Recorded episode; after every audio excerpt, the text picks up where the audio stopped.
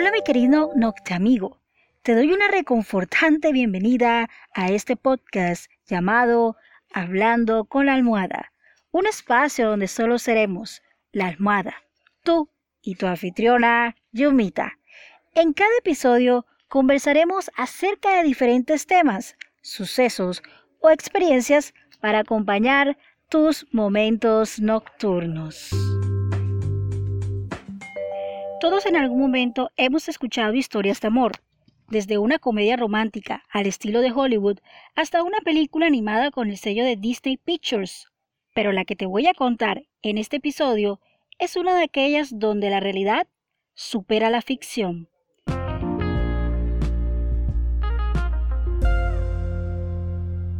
Hace algún tiempo, una amiga me dijo de forma jocosa que lo que empieza jugando termina gustando. Y con esta particular anécdota no ha podido ser más cierta esa frase.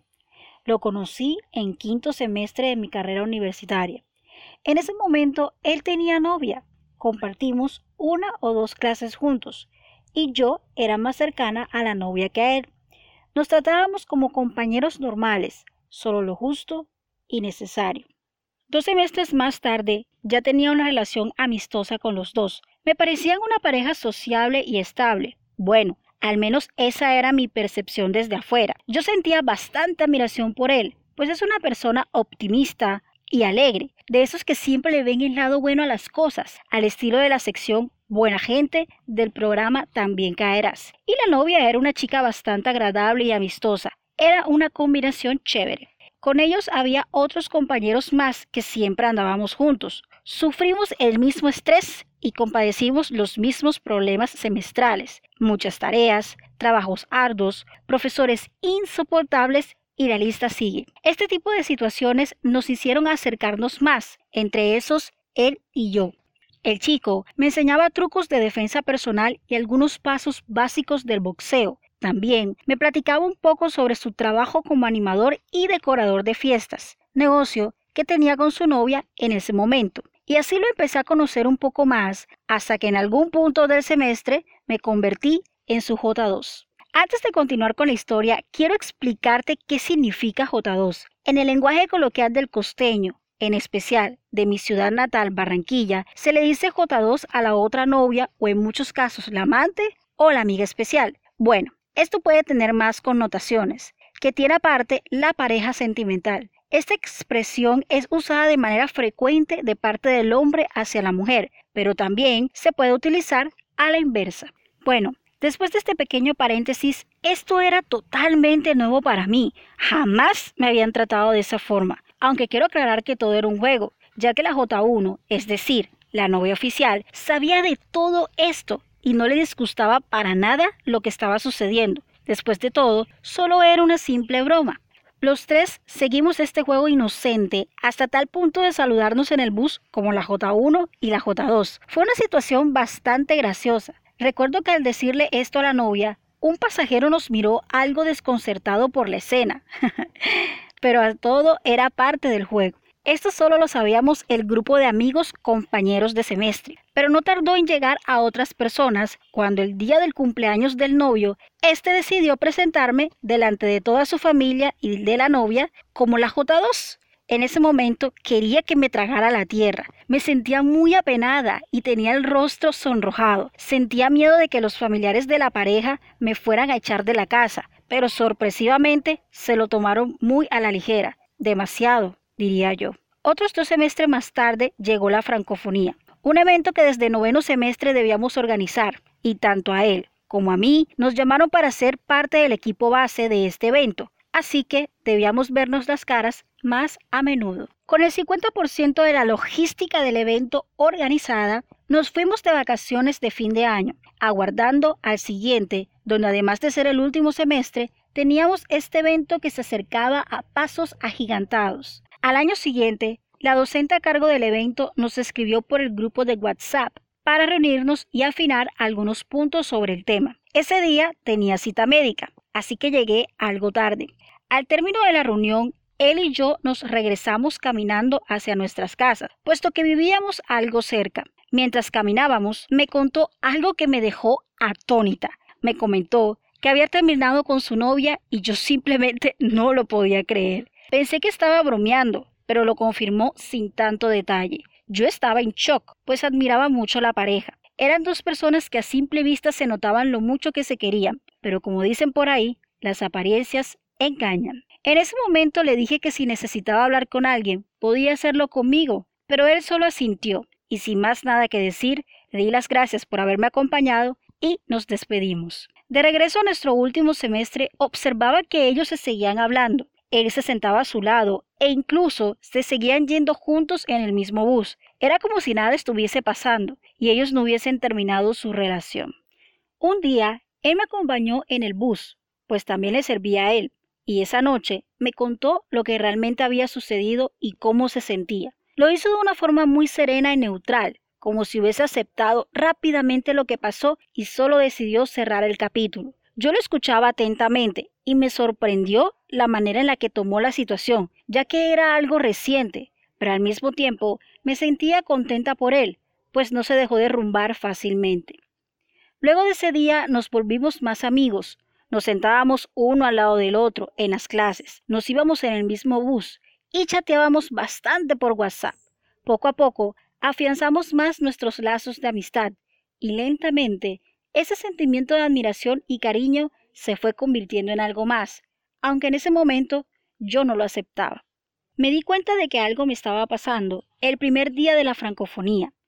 Él estaba sentado en una silla descansando y miré hacia donde estaba. En esos segundos sentí algo dentro de mí, pero opté por hacerle caso omiso a ello, hasta una noche que la curiosidad llamó a mi puerta y me hizo escribirle por WhatsApp y hacerle la pregunta del millón de pesos. ¿Tú sientes algo por mí? No estaba segura si hice bien al preguntarle eso, y menos por ese medio, pero ya era algo que se me venía pasando por la cabeza desde hace un tiempo, y al responderme la pregunta, la frase, el que busca encuentra, cobró sentido. Esa noche quedé muy pensativa. Yo no quería dañar nuestra amistad, pues si de algo estaba segura, era que si tenía una relación sentimental con él y no llegaba a funcionar, ese lazo que habíamos construido no iba a ser el mismo de antes.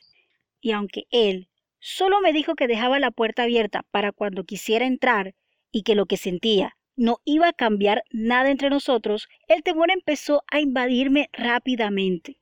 Yo llevaba dos años y ocho meses sin tener pareja. Mi última relación fue bastante complicada y por mi mente no pasaba a tener novio, aunque a decir verdad, nunca fui de esas chicas que se desesperaba por tener una compañía sentimental. Soy de esas que con novio o sin él es la misma de siempre. Pero cuando pasan estas cosas, mi mente se llena de muchos pensamientos y empiezo a tener un cúmulo de sentimientos y sensaciones difíciles de controlar. A pesar de que nuestra relación de amistad no cambió mucho después de esta noticia, me sentía diferente. Mis sentimientos fueron cambiando, pero no estaba consciente de ello. Hasta que un día, una amiga con quien compartimos la misma clase me preguntó si sentía algo por él. Yo le respondí tajantemente que no. Sin embargo, al parecer, todos en el salón se habían dado cuenta de lo que pasaba, menos yo. Mi amiga me insistió varias veces en analizar la situación, en escudriñar hacia mis adentros para saber si de verdad no sentía nada por él, puesto que ella y otras compañeras más notaban todo lo contrario. Incluso me dijo que la próxima vez que nos viera juntos nos iba a tomar una foto y me la iba a mostrar. Y así fue. Capturó la imagen con la cámara de su celular, me la envió a mi WhatsApp y en ese preciso momento me di cuenta que yo también sentía algo por él. A la primera persona que le confesé lo que sentía fue a mi mejor amiga. Después se lo dije a la compañera que me tomó la foto. Ella se puso muy feliz y yo no dejaba de reír. Mientras pasaba el tiempo, más me ponía en evidencia. Creo que hasta él sabía lo que me estaba pasando, pero no me atrevía a decir nada por temor al rechazo. Sin embargo, me armé de valor y decidí expresarle lo que me pasaba. Una tarde lo invité a la olímpica que está cerca de la universidad. Estaba algo nerviosa, pero más decidida que nunca. Nos sentamos en una de las bancas de la cafetería y le comenté todo. Se quedó callado por un momento y le propuse que nos conociéramos más, que vayamos más despacio para saber si esto que nos pasaba era algo pasajero o si tenía futuro, y él accedió sin mostrar alguna oposición. Empezamos a salir más. Él me visitaba a mi casa. Una noche escuché a mi hermana decirle a mi mamá que los dos nos gustábamos, que se nos notaba a leguas. Yo estaba sorprendida, pues era la primera vez que escuchaba ese tipo de comentarios de mi hermana hacia mí. Al parecer, todos se daban cuenta de lo que había entre los dos, incluso mi familia. Una vez le pedí que me escribiera una de sus poesías, ya que a él le gustaba ese género literario. Cuando lo hizo, decidí responderle de una forma muy particular, así que le pedí que saliéramos un día para poder entregarle una carta y con ella la respuesta a una decisión que hace algún tiempo había tomado. Esa noche llovió muy duro. Me sentía triste porque pensaba que mis planes se habían dañado. Sin embargo, la precipitación no lo detuvo para buscarme en un taxi a mi casa. Comimos algo y luego caminamos un rato dentro del centro comercial. Luego nos sentamos y le entregué la carta. Cuando terminó de leerla me preguntó ¿Ya puedo hacerlo? Yo no entendía la pregunta, pero le respondí que sí. En ese momento miré hacia el otro lado y cuando volteé hacia él, me tocó el rostro con sus dedos y me besó. Cuando cuento esta historia, a algunos les causa risa por la manera en la que se fueron desenlazando las cosas. A otros les inspira a seguir creyendo en el romanticismo. Otros piensan que todo fue fríamente calculado. Y bueno, no los culpo por pensar en eso. Pero lo que sí es seguro es que aún existen este tipo de sucesos que te toman por sorpresa, que llegan en los momentos inesperados, que te hace vivir el presente y no pensar en el mañana, que te hace pensar que muchas veces la realidad supera la ficción. Si te gustó el contenido de este podcast y estás interesado o interesada en contactarme, puedes dejarme un comentario en el apartado mensaje de la app encore.fm. También puedes encontrarme en Google Podcast, Spotify, Breaker y pronto estaré en iTunes.